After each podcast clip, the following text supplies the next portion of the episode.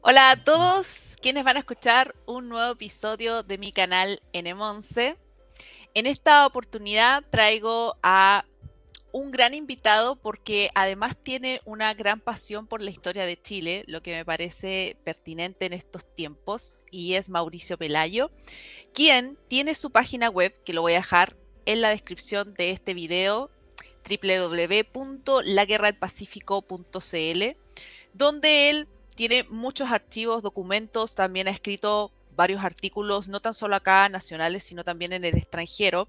Pero vamos a hacer un poquito de presentación de Mauricio Velayo para quienes no lo conocen, que yo creo que también tiene su lado bien conocido, pero es principalmente creador de este portal que les comentaba.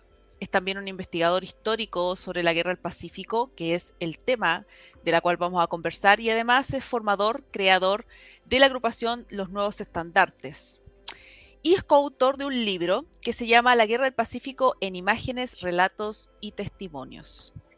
Además, tiene un diplomado en Historia Militar, Convención sobre la Guerra del Pacífico del año 2012 y Convención en, en el área de América, que es del 2013.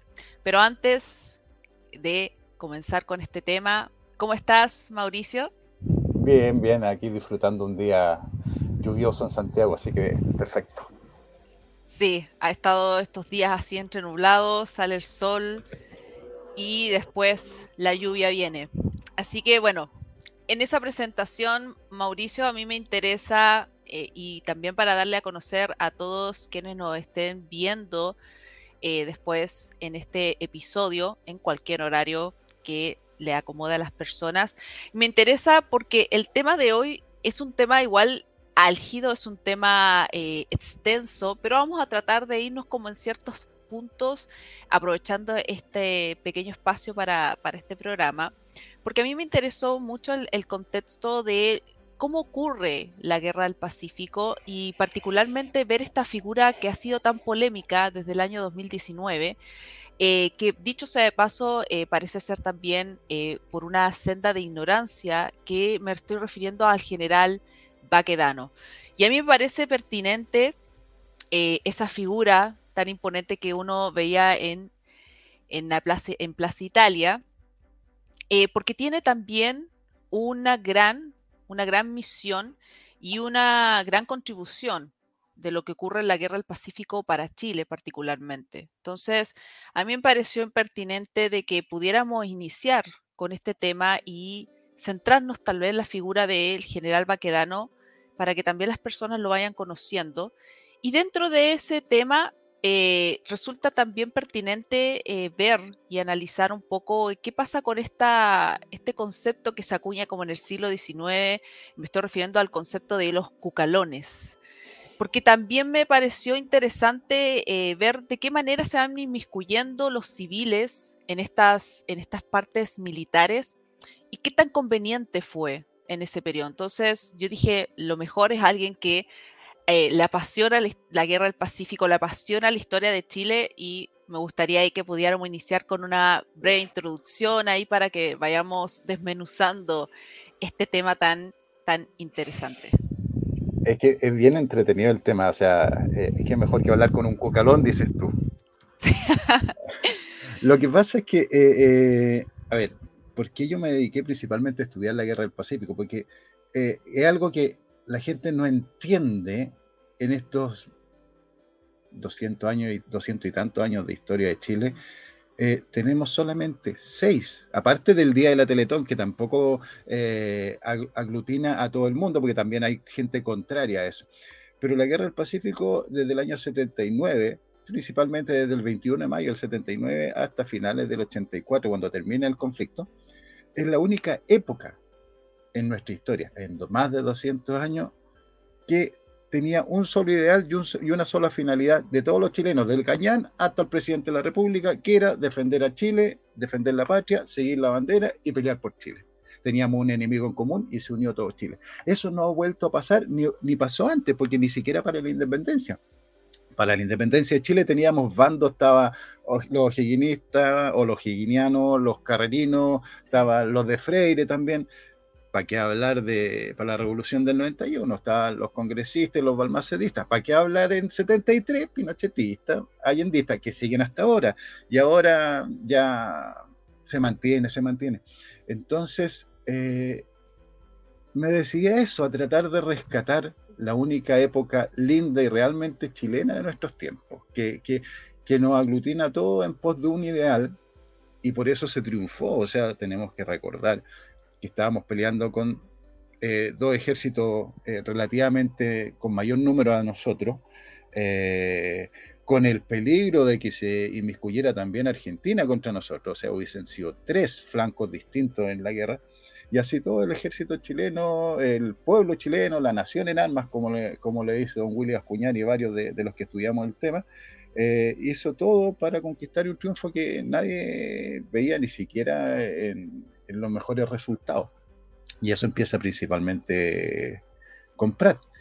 Y también son parte importante los cucalones.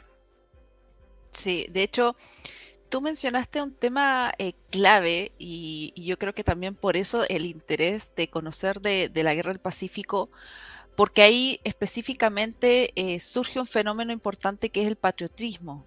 Y eso, eso es algo inédito en la historia de Chile porque eh, efectivamente antes no estaba ese sentido, no estaba ese sentimiento de patriotismo, de defensa hacia, hacia una nación, porque con ello también nace el concepto de nacionalidad. O sea, con ello ya surge esta, este concepto de estar vinculado por un tema consanguíneo, por un tema de territorio.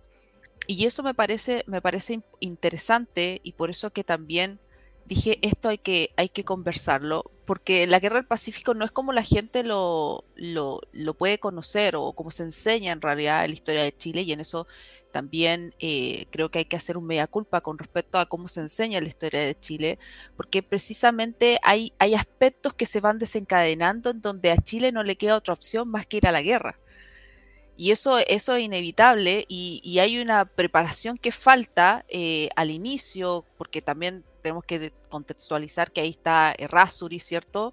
Y que después súbitamente muere y toma el bando Aníbal Pinto. Entonces, eh, me parece eh, pertinente de que podamos dar así como esa breve, esa breve enlace a cuando llega esta guerra del Pacífico, donde Chile tiene que ya decidir, porque efectivamente se encuentra frente a una potencia importante que le declara la guerra. Y ahí hay tratados también que se desencadenan y, y qué mejor que también enlazarlo porque ahí se produce un periodo y una guerra importante que es el combate naval de Iquique. Sí, claro, sí, e, ese es el problema. A ver, el problema de, la gente viva en estos momentos y que pasó bastante tiempo antes de esto, y la ideología, siempre se me, complica esa palabra, cuando, ideologización. Eso, ideologización eh, le hizo mucho mal a nuestra historia. ¿Por qué? Porque al final tratan de politiquizar las cosas y llevar a, su lado o a su conveniencia la historia de Chile, especialmente la guerra pacífico. ¿Por qué? Porque es algo que nos une. Entonces, a ese tipo de, ideología, da lo mismo del lado que sea, no le gusta que estemos unidos. Siempre es mejor mantener a un pueblo eh, separado para poder eh, lograr más fácilmente los objetivos. Pero a nosotros nos pasa que la guerra del Pacífico nos unió. Y, nos unió, ¿por qué? Porque tampoco, también uno dice, no, fueron los puros pobres, la, la carne de cañón. No, no, eh, algo impensable en estos tiempos fueron incluso ministros políticos que pelearon con fusil y con sable en la guerra, desde el Gañán hasta ministros pelearon en la guerra, hasta diputados pelearon en la guerra. No era un punto u otro punto, era Chile completo. Entonces, eso tratan de ocultarlo, tratan de, hacer, no, que el rico solamente lleva a matar al pobre, que, al final el único que, que, que que sacó rédito o que se benefició de la guerra monetariamente es el, rico y no, no el rico. O sea, si alguien se beneficia y siempre se ha beneficiado del político, porque él es el que tiene los contactos para lograr las cosas. Pero en este caso, hasta el día de hoy, ¿quién se benefició del cobre, del salitre? El pueblo chileno. O sea, todos los bonos y todo viene del salitre que hasta el día de, o sea, del, de, primero el salitre y después el cobre que hasta el día de hoy es el sueldo de Chile. Porque ahora se habla mucho del litio y el litio también sale de las tierras conquistadas por Baquedano y sus hombres. Entonces, eh, al final es re fácil decir quién, quiénes se benefician. Nos beneficiamos todos, unos más, unos menos, obviamente, pero todos nos beneficiamos. Y ¿Por qué nace la guerra del Pacífico? Por una razón re simple. Eh, tratan de buscar distintas eh, excusas para la guerra. Eh, Perú y Bolivia dicen que nosotros buscamos la guerra para apoderarnos de la región de Tarapacá, que era la región más rica del Perú. pero todo eso se cae por dos razones re simples. Nosotros primero tuvimos un problema con Bolivia que Bolivia está eh, rompiendo el tratado de 1874 y cuando uno rompe el tratado eh, sabe que debe tener consecuencias, si no, ¿para qué están los tratados? Pero ahí es cuando Perú, en un tratado secreto de 1873, mientras nosotros estábamos eh, planificando el tratado con Bolivia de paz, o sea, un tratado bilateral, escondidamente ellos hacían un tratado defensivo o, ofensivo, como quieran tomarlo con Perú. Entonces ya, ya todo nace, nace mal de ese tiempo. Entonces los peruanos dicen que nosotros queríamos buscar Tarapacá. Si Perú no hubiera aceptado el tratado con Bolivia o hubiera dicho no, nosotros nos vamos a declarar neutrales, Chile no hubiera tenido ninguna excusa ni posibilidad alguna de apropiarse de Tarapacá y la guerra hubiera terminado el 14 de febrero con la toma de Antofagasta, que es lo que Chile trató de evitar durante un año diciéndole a Perú, o sea, a Bolivia, ustedes por favor eh, vuelvan atrás, pues están violando el tratado, si no vamos a hacer reivindicación del territorio. Y a Perú era tan simple como antes de que nosotros les declaráramos la guerra como país, es decir, eh, nosotros somos neutrales, no tomaremos parte. Pero ¿cuál fue la respuesta de Perú? No, nosotros no podemos eh, ser neutrales porque tenemos un tratado que, con Bolivia que no lo permite. Listo, Listo, Chile trató todo. Teníamos 2.700 picantes soldados en el ejército de Chile. ¿Qué íbamos a hacer en una guerra contra 5.000 que tenía Perú y contra 4.000 que tenía Bolivia? No teníamos un ejército armado, estábamos en, bancarrota. Recordemos que poquito años antes habíamos tratado de vender los dos blindados que teníamos porque no teníamos plata para la mantención de, los blindados. Las escuelas matrices estaban cerradas porque no había plata. Entonces, cuando dicen, no, Chile trató de planificar la guerra porque quería apoderarse, porque Chile es un expansionista, los, documentos hablan totalmente lo contrario. Y ahí es donde nace Chile. ¿Por qué? Porque ahí es donde dice Chile, no, pues, o sea, ¿qué hacemos? ¿Dejamos que nos abofeteen? ¿O le damos? Teníamos mucho que perder, porque se unía Bolivia con Perú y, era muy posible, ya había sido aceptado por la Cámara de Diputados de Argentina unirse al tratado con Perú y Bolivia contra nosotros. Hubiesen sido tres, imagínate, desde la Patagonia un lado, desde el altiplano por el otro lado y desde el norte por el otro lado. No hubiéramos tenido en un, en un inicio cómo, cómo combatir tres frentes, y aunque no lo quieran aceptar, ya tenían incluso ah, repartido Chile. Chile, con suerte, después de perder esa guerra contra los tres países, si no fuera por el empuje eh, no solamente de los militares, sino de que todo el país, incluidos los políticos en ese tiempo, eh, sería Chile desde Coquimbo a Talca, con mucha suerte. Así que la guerra del Pacífico, eh, para nuestra historia, para nuestra época actual, lo es todo o sea, todas las riquezas son gracias a esos veteranos del 79 que dejaron todo para ir en defensa de la patria. Sí, de hecho, cuando tú mencionas el tema de, estos tratados, de, esto, de estas eh, discrepancias que surgieron con, Bolivia, principalmente por el literal antofagastino, ¿cierto? por un tema de defensa, ahí se desencadenan varias, varios conflictos, varias guerras que, que marcan esto de esta guerra grande que es la guerra del Pacífico, pero particularmente con este tratado que, tú también haces mención, el tratado secreto que hace Perú con, con Bolivia en el año 1873, si estoy, si estoy con lo correcto, y que es la antesala a esta guerra del Pacífico. Y, efectivamente, cuando uno eh, va leyendo de la historia, eh, resulta importante ver en qué situación estaba Chile cuando se presenta en esta guerra. Había una crisis fuerte, una crisis económica importante. Eh, estaba una sociedad recién estructurándose, recién como formándose eh, sobre todo lo que, lo que ocurría, pero también con la gente que estaba al mando.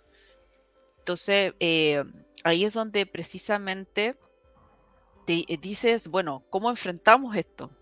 Porque la gente no, no da, no da abasto, ¿cierto? No, no, no tenemos la gran cantidad y, surge, fluye esa idea de que, eh, de que efectivamente todos estos veteranos, toda esta gente eh, del área militar y naval, eh, surge esa idea de que ya eran gente como ya veterana, gente que en su mayoría tenía enfermedades, gente vieja, de cierta edad que efectivamente nace este concepto que es el de los cucalones, el de empezar a acaparar gente civil que comienzan a tomar estas operaciones militares.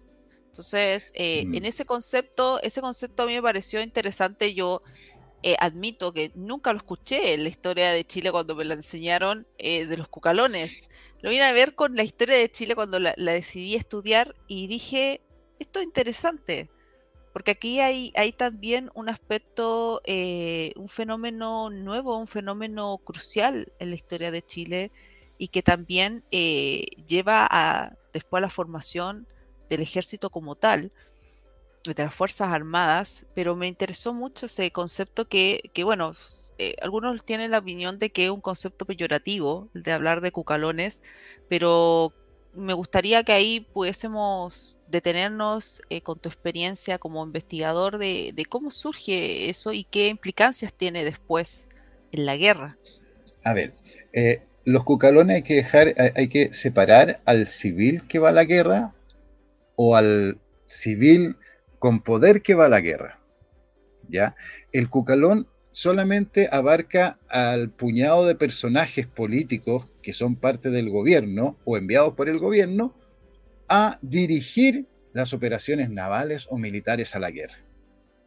Que sin ningún estudio, sin ninguna capacidad, solamente con el poder de ser el representante del presidente de la República, va y se cree con el derecho de basurear con el jefe. Pasó, pasó más de una vez, ¿ya? Pero también uno tiene que ver las dos partes, porque también hay parte, como el ministro Rafael Sotomayor Baeza, que siendo una persona muy justa, muy estudiada, eh, trataba de interferir en ciertas cosas en lo que creía él, pero sin tampoco tratar de poner el pie encima del, militar a cargo. Eh, pero también había militares eh, re complejos como Justo Artiaga, los primeros dos comandantes en jefe del ejército expedicionario, y Erasmo Escala, que eran ya militares eh, de vasta trayectoria con sus años que no estaban acostumbrados que viniera un civil a ni siquiera a, darle alternativas, sino que ellos manejaban el tema. Y por eso nace el conflicto entre el, alto mando del ejército con, los ministros o con ciertos personajes como José Francisco Vergara también, que ese fue yo creo que el máximo eh, cucalón de, del ejército porque tenía poder y aparte no solamente tenía poder político, era ministro, después quedó a cargo de la caballería, sino que como era de guardias nacionales, que es como lo que nosotros conocemos ahora reservista, eh, tenía un poco más de, capacidades militares y se creía con el derecho de comandar eh, ejércitos o batallones y, tenía el poder político para hacerlo. Eh, y ese es el más grande cucalón. Pero ojo, lejos, un hombre muy patriota y que peleaba al, al, al, frente de sus hombres. O sea, no hay nada como, como un personaje que consecuente con lo que decía. Parece que se cayó un poquito la cámara. Estoy tratando de arreglarla, pero, por lo menos sigo hablando, sí. Y, este personaje, como José Francisco Vergara, tiene todas las, de ganar en ese aspecto. ¿Por qué? Porque, como, como te digo, tenía los poderes. Pero el otra parte del pueblo chileno, que es, eh, a ver, nosotros tuvimos un ejército que parte con 2.700 a 3.000 hombres, eh, llega a tener eh, durante los, durante los, todos los años que, que se mantienen en el, en el conflicto, estamos hablando del 79 al 84, subió de 2.700 hombres a 82.000 hombres. Obviamente que no todo, todo en el mismo lugar, ¿ya? sino que durante los seis años se engancharon y se iban cambiando el colectivo y todo ese tipo de cosas. Entonces, si eh, los muertos van incluidos en eso, las bajas, los licenciados, los desertores y todo ese tipo de cosas. Entonces, por eso también se dice que la nación en alma y por, eso se dice también que la mayoría de nuestro ejército, estamos hablando de sobre el 95% eran civiles antes de, de empezar el conflicto. Entonces, eso no son los cucalones, eso es la nación en armas y es parte de eh, los soldados y marinos, porque recordemos que una vez cuando, que uno ingresa a las fuerzas del ejército o de la marina, eh, ya deja de ser civil, sino que es parte de, las fuerzas militares de, nuestro ejército, es parte del, ejército y es parte de la marina. Pero ahí viene el otro problema. El otro problema es que como nosotros creamos, mantenemos, alimentamos, transportamos y, entrenamos a un ejército que pasa de un minuto a otro de 2.700 primero a 10.000. ¿Cómo lo hacemos? No tenemos el armamento, no tenemos eh, el uniforme, no tenemos eh, eh, la intendencia como para, lograr todo ese tipo de, objetivos.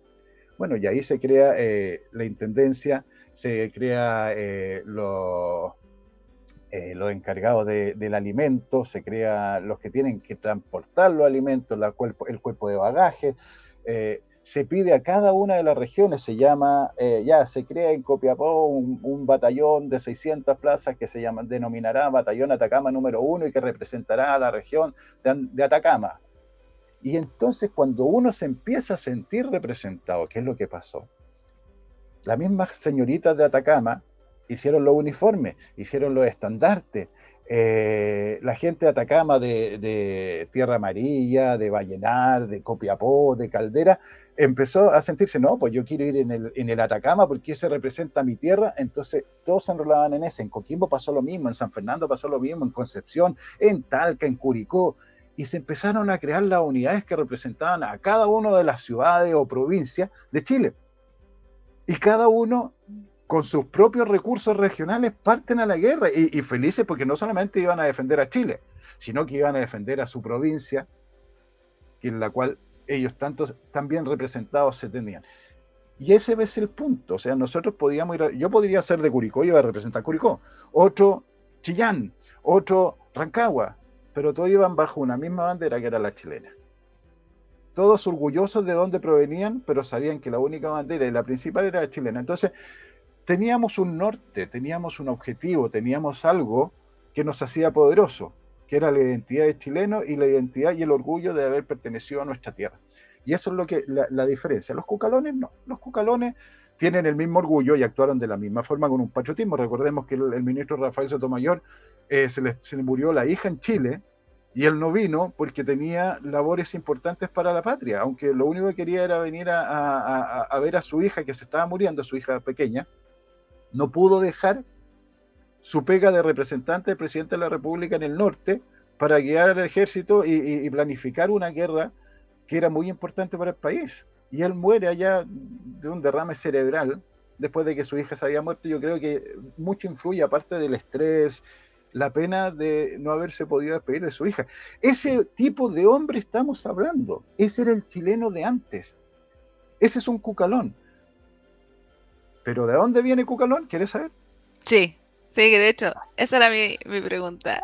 Bueno, sí, es que, es que mucho se habla. A ver, Cucalón, en una de las persecuciones que hacen los blindados chilenos al Huáscar, acuérdate que, hubo seis meses que tratamos de perseguir al Huáscar, que era lo, que nos evitaba que nosotros desembarcáramos en Perú, que todavía evitaba eh, que nosotros domináramos el Pacífico, había una persona que dicen que era periodista, pero así como aquí en Chile, en el ejército y en la armada, se enrolaron periodistas, gañanes, profesores, carpinteros, eh, etcétera, etcétera, etcétera, allá también ocurrió lo mismo. Y aquí había un personaje que se llamaba Antonio Cucalón. Y se embarcó en el Huáscar como artillero. O sea, pasa a ser miembro de la dotación del Huáscar y un artillero más. Y en ese tipo de persecuciones este personaje no se sabe por qué razón, porque en el Huáscar no era necesario estar encubierta, estaba encubierta y cae al mar. Cae al mar y Huáscar no iba a parar a, recogerlo, así que sigue y sigue el, el, blindado persiguiéndolo. Y Cucalón muere ahogado ahí y nunca más se sabe de él. Entonces, ¿qué es lo que ocurre? Mucho, hasta, hasta hace poquito yo hablaba con un amigo almirante peruano y hasta hace poquito decían, no, es periodista, es periodista. No, y aparece en la lista de revista comisario, así que no era periodista, pero siempre se le dio el toque de que se cayó al mar, porque como no era militar o no era marino, no sabía cómo actuar al respecto, y por eso, por descuido, por estar donde no debía, cae al mar, y por eso se, se trata de, de representar al civil que no tiene idea qué hacer en los puestos militares como Cucalón, porque era el apellido del personaje. Pero no, al final de todo, era en ese momento un marino más eh, que se había enrolado como artillero, pero de ahí viene el término de Cucalón como el civil que no sabe qué tiene que hacer en los lugares donde los militares o, los marinos tienen que actuar. De ahí viene ese término.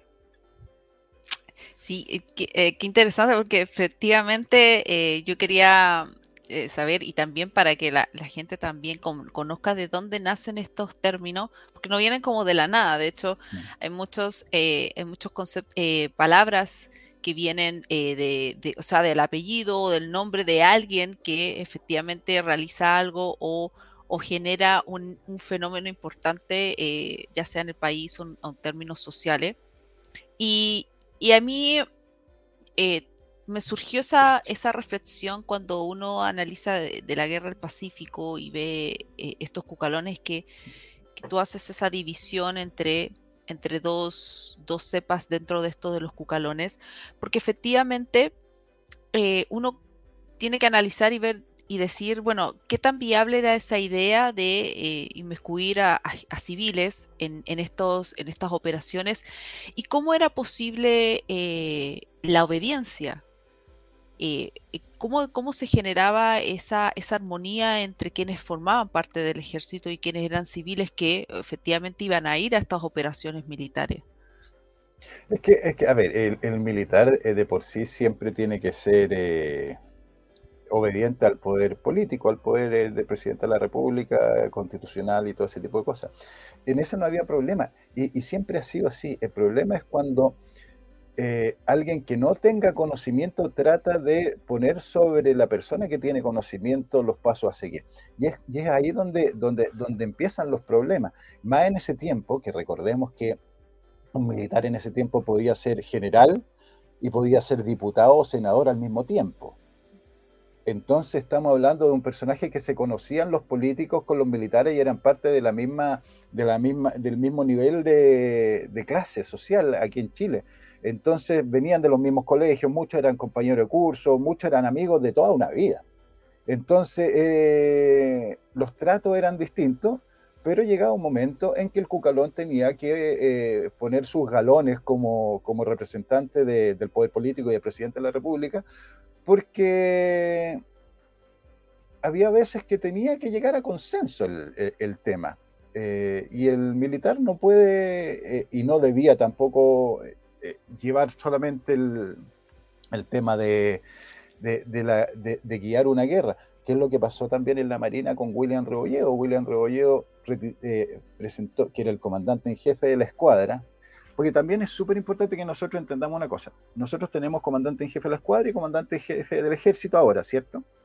Pero no es lo mismo en tiempo de la Guerra del Pacífico no existía un comandante jefe del ejército ni un comandante en jefe de la armada, sino que William Rebolledo era un comandante en jefe de la escuadra.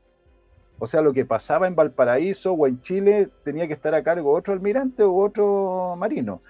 Y en la guerra, eh, primero Justo Arteaga, después era Escala y después el, el, gran Manuel Jesús Baqueano González eran comandante en jefe del ejército expedicionario del norte.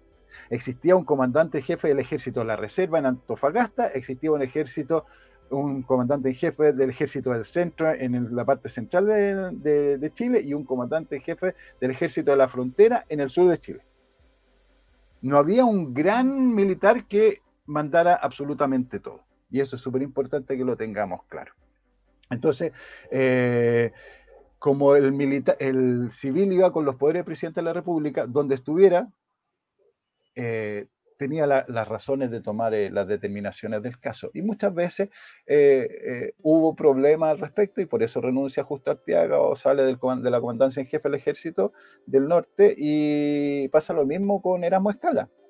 Y se elige a Baquedano pensando, porque Baquedano era un personaje que como general llegó y seguía comandando su cazadores a caballo, que fue su unidad desde los 14 años, que entra de polizona a los buques que iban a la guerra contra la Confederación Perú-Boliviana, porque comandaba el cazador su, su padre en ese entonces, se esconde para ir a la guerra, con 14 años carga en Yungay. O sea, cuando a mí me dicen, oye, pero claro, solamente los generales tienen monumentos, compadre, a los 14 años estaba en una guerra cargando y por gusto propio. Entonces es más que ganado. Eh, entonces, cuando eligen a Baqueano, y ahora vamos a entrar un poquito en, lo que es Baqueano, es porque pensaron que era más llano a las ideas, más fácil de, manejar, porque tenía menos estudios quizá, entonces iba a ser más manejable para, para el gobierno, pero le salió bastante diablo el, el general Baqueano, porque era un personaje que tenía muy buena llegada no solamente con los políticos, sino que con sus oficiales y con su tropa.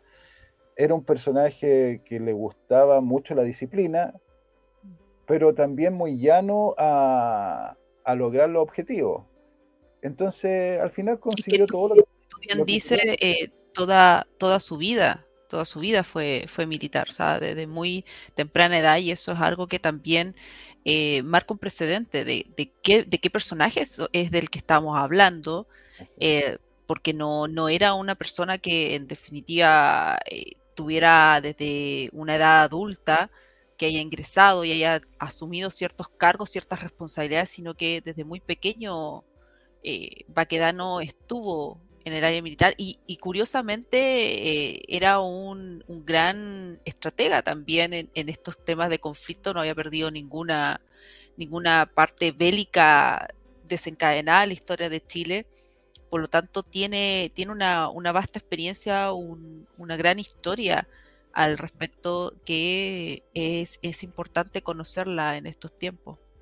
Sí, claro, o sea, estamos hablando, de, normalmente uno dice, no, militar es una carrera, sí, en estos tiempos ser militar o ser marino es una carrera, pero Baqueano, con su padre general o con su padre ya teniente coronel, él se crió en los cuarteles, o sea, se podría decir que podría haber nacido hasta en una caballeriza, si es posible. Él, desde que nació, se crió en los cuarteles acompañando a su padre. A los 14 ya peleaba en una gran batalla eh, eh, en el Perú. Eh, después estuvo en, un par de revoluciones. Es más, fue un personaje que, aunque se alejó un par de veces del ejército, porque en ese tiempo también eh, se daba mucho que se abrían las escuelas matrices y se cerraban las escuelas matrices, dependiendo si había plata, también los mismos militares podían tomarse, ya me voy del, del servicio y después vuelvo al servicio. Y en eso también le pasó a Baqueano.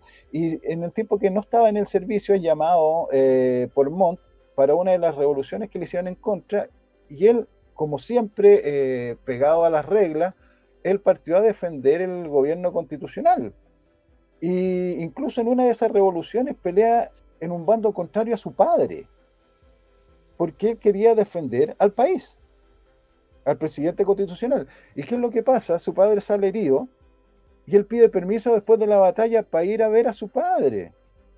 O sea, militar, chileno, hijo. Pero primero chileno, después militar y después hijo. Y, otra anécdota muy, muy bonita de por qué eh, Baquedano es lo que es. Baquedano, si uno va a la, iglesia de la Merced, se va a dar cuenta que está la tumba de su papá. Su papá es eh, Fernando Baquedano.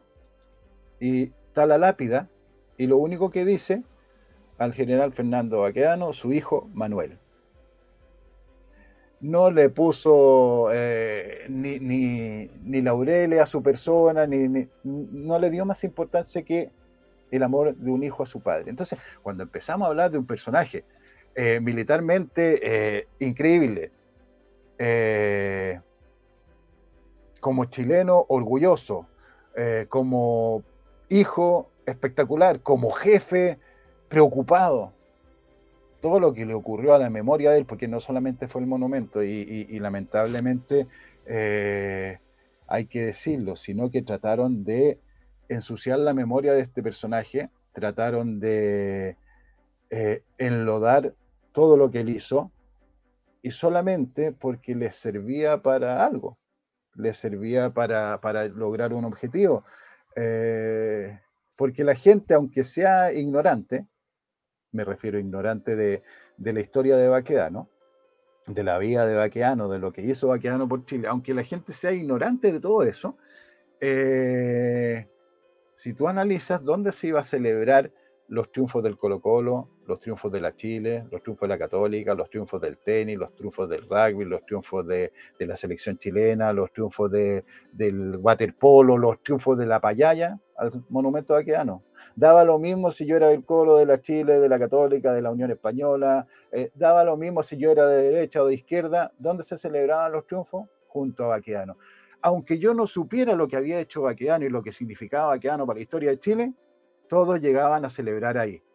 Era el lugar donde se reunía el pueblo de Chile sin importar lo que pensara a celebrar las victorias. ¿Por qué? Porque él conglomeró las victorias para Chile y todos sus soldados de, corneta a general lo veían a él como el gran triunfador, el que había guiado a un país entero a conseguir las mejores victorias para nuestro país.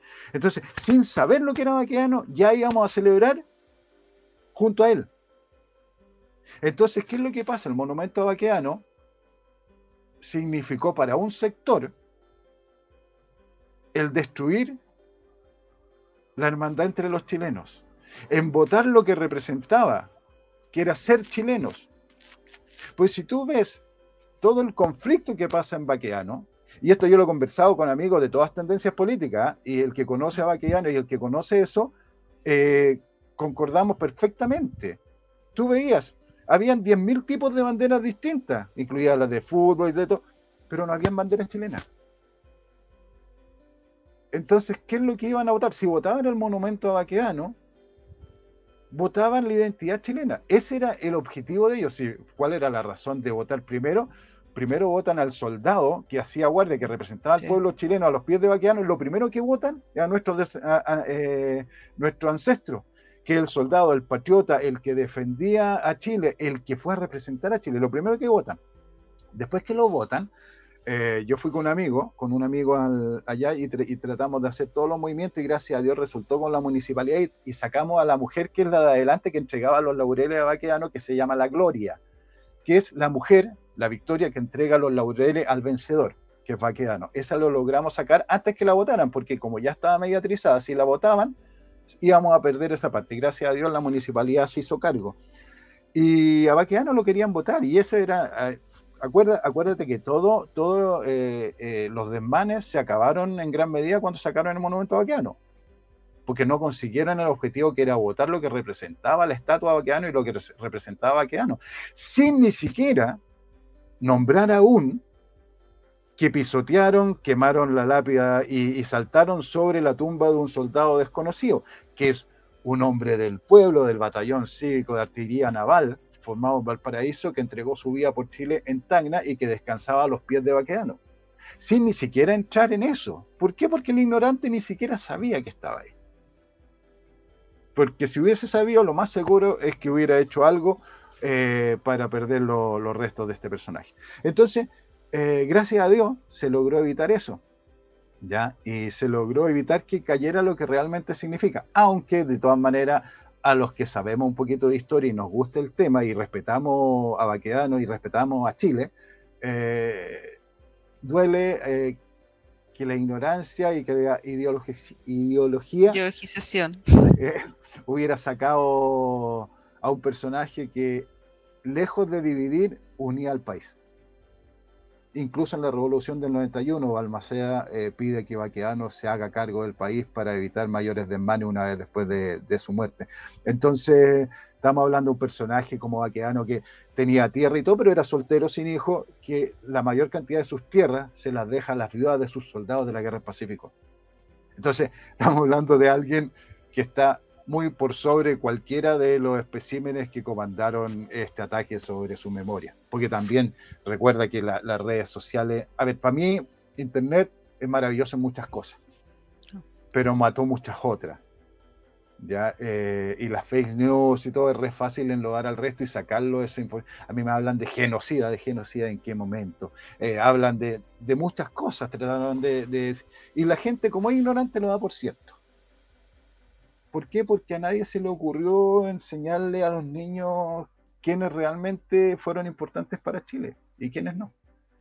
Y ahí estaba sí, efectivamente, eh, tú planteas un, punto esencial eh, y que desencadena en el 2019 con, esta figura que comienza a generar esa odiosidad, porque eso en definitiva es una odiosidad sin, sin mayor fundamento, es algo netamente emotivo, eh, no hay raciocinio ahí de querer votarlo. Yo de hecho presencié, como vivía en, Plaza Italia, presencié cuando tiraban de ambas cuerdas gente tratando de votarlo y claro, tendía a moverse un poco, pero no, no lograron eso. Pero eh, el desconocimiento absoluto que hay sobre la historia de Chile y en particular sobre este, esta gran guerra, esta guerra del Pacífico, eh, que varios personajes aparecen en la palestra también, como eh, Pratt, efectivamente, con el combate Nahual de Quique, quien lleva a cabo este sacrificio y efectivamente permite el triunfo del Covadonga, pero hay muchos, muchos personajes, eh, muchos héroes que surgen en la historia de Chile. Y efectivamente el tenerlo en este punto estratégico, el que estaba en el punto estratégico que era Plaza Italia, el general Baquedano, significaba un punto de reunión. ¿Cierto? Por los triunfos, eh, cuando había eh, alguna este partido, claro, todos iban a Plaza Italia, pero curiosamente eso después fue desencadenando ya en las manifestaciones en ir a protestar. Significó un punto de reunión para ir a protestar y en el 2019 significa el, el acabar con un Chile, porque eso es en definitiva lo que, lo que sucede en el 2019. Se rompe, eh, se destruye un Chile que ya no vuelve, que, que se, se, disipa entre toda, esta, entre toda esta violencia y efectivamente la figura de Baquedano eh, comienza a ser enlodada, comienza, y en eso contribuyen efectivamente las redes sociales, eh, porque también hay, hay una gran ignorancia sobre lo que significó. Eh, todo, mucha gente que le tenía odio era porque era un general. Entonces, como todo estaba en el régimen militar, había que acabar con todo y, quemar y atacar también la, la, iglesia y y la parte de donde estaba Carabineros de Chile, que está justamente eh, cercano al metro de Universidad Católica. Entonces, eh, te das cuenta que esa emotividad eh, irracional acaba con un espacio que genera un fenómeno importante en Chile que es el patriotismo. De ahí nace el nacional, el nacionalismo, la nacionalidad como tal, y que permite el estar después en las futuras constituciones de nuestro país. Entonces, em, esta figura de Baquedano, que dicho sea de paso también eh, es importante porque tiene esta victoria en lo que fue el conflicto con Tarapacá, con Arica Tacna. O sea, si bien Chile estaba en esta disyuntiva que todavía no tenía eh, ambos sectores como netamente parte del territorio, eh, sí tiene una importancia relevante que no sé si podemos ahí enlazarlo brevemente, qué es lo que ocurre en esta parte de Contarapacá, porque el general Baquedano eh, es, es uno de estos héroes que efectivamente contribuye a lo que forma parte de lo que posteriormente se constituyó como Chile.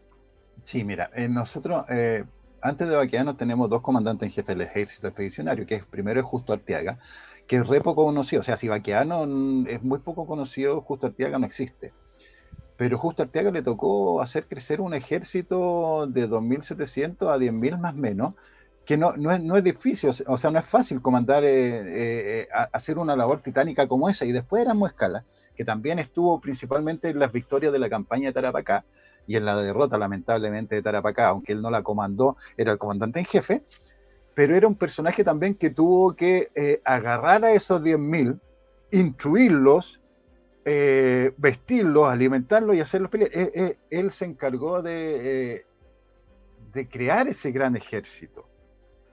Cuando ya estábamos más o menos andando, porque ya había venido el 21 de mayo del 79, a Baqueano le toca dirigir prácticamente todo lo que es después de Tarapacá. Estamos hablando del, combate de Los Ángeles, que es cerca de Moquegua, eh, Tagnarica, Chorrillo y Miraflores que son las más grandes batallas, por supuesto. ¿Por qué? Porque enfrentamos principalmente no solamente al ejército peruano y boliviano en, Tacna, que era el ejército más grande.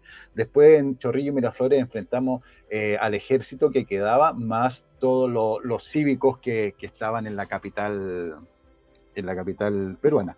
Entonces, ¿cuál es lo que viene? Baquedano, cuando asume el mando, como te decía, porque pensaban que iba a ser manejable, Baqueano se rodeó de un Estado Mayor súper potente, que era Pedro Lago, el general Velázquez, que eran para la época eh, personajes eh, genios de cabeza, eran muy, muy, muy inteligentes y sabían mucho, eh, muy bien lo que tenían que hacer. Y, partieron a la guerra. Los Ángeles fue un triunfo que, nadie esperaba porque era una posición, es como un cerro enorme que tenía un solo camino, que era el único lugar por, donde podían llegar, entonces las tropas peruanas estaban ahí arriba y, estaban esperando que vinieran los chilenos por ese lado y nunca había, ni siquiera por los españoles, había eh, sido ganada la oposición. Pero ¿qué hace el eh, vaqueano con su gente? Le, le, dice, ya, nosotros vamos a hacer que vamos a atacar por donde van, pero el Atacama, que era el regimiento de los mineros, va a subir a cuchilla por una parte inexpugnable. Entonces, cuando empiezan a aparecer los chilenos por el camino, y los peruanos van a decir, ya los tenemos listos, por atrás sale el Atacama por un lugar donde no había camino, y los peruanos lo único que hicieron es tirarse cerro abajo porque era, era como el diablo apareció en ese cerro. Entonces es un, combate poco conocido, pero es eh, una epopeya de los mineros del Atacama. Después ya viene Tacna y Arica, que son batallas importantísimas también comandadas por, por como, como, como comandante en jefe, y Chorrillo Miraflores, la conquista de Lima, y ahí empiezan los problemas con el Cucalón Vergara, los problemas más grandes. Porque aunque para eh, canalizar la victoria se planificaron eh, la forma de ataque en Chorrillo principalmente, pues Miraflores salió de una sorpresa porque había un, un stand-by que se había solicitado para, para, tratar de firmar la paz. Eh, Chorrillo sí se planificó, pero Vergara quería que se hiciera un recorrido más grande para caer por otro lugar, y quedar, no, no, no, esto se hace así, ministro, si usted, estamos claros que usted está de acuerdo conmigo, así que se hace así, se hace así. Lo estipulado, como decía él, porque como era también un poco tartamudo, lo estipulado, lo estipulado. Entonces al final, como era un personaje, eh, como, como, se le dice un personaje eh, llamativo, al final terminaba haciendo él lo que él quería estaba siendo bien asesorado. Hay mucha gente que dice, no, que lo único que hacía era matar soldados porque atacaba de frente. El ataque de Los Ángeles, el ataque de Tacna, el ataque de Arica demuestran que existe estrategia y bastante importante en, esas acciones. Lo que pasa es que también hay que irse al contexto de época. Y el contexto de época eh, había ocasiones en que ganaba el que atacaba con más gente, entonces sí se atacaba de frente no a tonta y a loca, pero sí se atacaba de frente. Entonces tratan también de bajarle el perfil diciendo que no, que era burro, que eh, es más, uno de los jefes Montero dice que, comentaba con otro jefe boliviano, mira, estamos ganados en Tacna porque viene el burro de Baqueano. Entonces después cuando pierden y lo aniquilan prácticamente en Tacna, dijo, menos mal que burro, si fuera inteligente, ¿cómo hubiera quedado la cosa? Entonces, esos son el tipo de anécdotas entretenidas que hay de Baqueano. Y al final, el único general invicto que nosotros tenemos. Los Ángeles, Tacna, Arica, Chorrillo y Miraflores. ¿Y por qué se viene? Porque vuelve a Chile con la mitad de su ejército en marzo de 1881? Por una razón re simple. Él habla con Vergara, y aquí viene, el gran problema con el Cucalón Vergara. Le dice, eh, ministro, la guerra no ha terminado, no podemos abandonarnos porque Vergara dijo, no, ya hay que llevarse la mitad del ejército porque no tenemos cómo mantenerla, no hay plata, no vamos a seguir gastando erario nacional en mantener, entonces vamos a disolver al ejército y el ejército que queda acá tiene que lograr la victoria definitiva, pensando que con, tan, con, la conquista de Lima ya estaba firmada la paz. Pero qué equivocados estábamos. En enero de 1881 se firma la paz eh, a finales de 1883 y las últimas tropas chilenas abandonan en octubre del 84 el Perú. Y ahí es donde se llaman los batallones olvidados. ¿Y por qué? Porque Baquedano se le ordena volver con esta cantidad de personas, de, soldados a Chile, y él dice, la guerra no está terminada y mis soldados van a, van a sufrir mucho acá. Y él renuncia al comando en jefe del ejército expedicionario al volver a Chile, porque él no encontraba que la guerra se había terminado y que sus soldados iban a sufrir la falta de probidad de, del ministro. Y ahí se acaba la carrera militar como comandante ejército, eh, del ejército del norte de Baqueano. Y, demostró que tenía razón. Ahí vienen muchos combates, muchos enfermos por enfermedades, las marchas y contramarchas a la cordillera, eh, pelear con montoneros, con guerrillas que no nos llevaron a nada un ejército abandonado que estaba prácticamente a, su suerte y tenían que alimentarse de las contribuciones de guerra o de lo que conseguían en los pueblos que tenían que ocupar en la sierra, en Concepción, en Sangrar, en Trujillo, en Huancayo. Y esa, y esa es la historia que, que la gente no conoce. La historia que se sacrificó mucha gente en ese aspecto ¿Por qué? Porque no se quiso dar el golpe de gracia que era definitivo con el ejército poderoso de, Chile para firmar la paz. no se vio haber venido ni Baqueano ni nadie hasta que se firmara la paz definitiva. Y eso costó tres años de, sacrificios para, nuestros soldados. Y eso no es por culpa de Baqueano ni, ni del ejército.